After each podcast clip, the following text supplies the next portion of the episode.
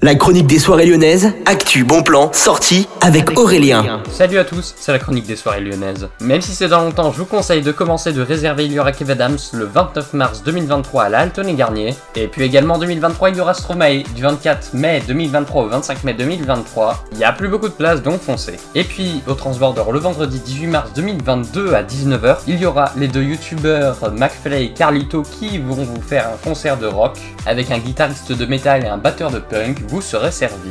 Et puis un groupe de pop, c'est 400 Trees, qui seront également au Transborder le 31 mars 2022 à partir de 19h. Vous les connaissez sûrement, ils ont sorti le titre Please Please Please, qui a été un grand succès. Et pour terminer, avec le Transborder, il y aura Kyo le 9 avril 2022 à partir de 19h. Il ne reste plus beaucoup de place, donc si vous voulez aller voir leur concert pop rock, dépêchez-vous. Et à tous les fans de la Corée, il y aura au Ninkasi de Gerland le vendredi 11 février à partir de 23h55, une nuit club avec de la K-pop et il y aura également du K-pop. Bonne journée à tous, à demain pour une nouvelle chronique des soirées lyonnaises. La chronique des soirées lyonnaises avec Aurélien. Vivez les plus grands événements lyonnais avec Millennium FM. Concerts, soirées, idées de sortie. Profitez des meilleurs bons plans à Lyon avec Aurélien. Le rendez-vous des Gaunes tous les jours à 8h20, 12h20 et 17h20 sur Millennium. Millennium, la radio électro 100% lyonnaise.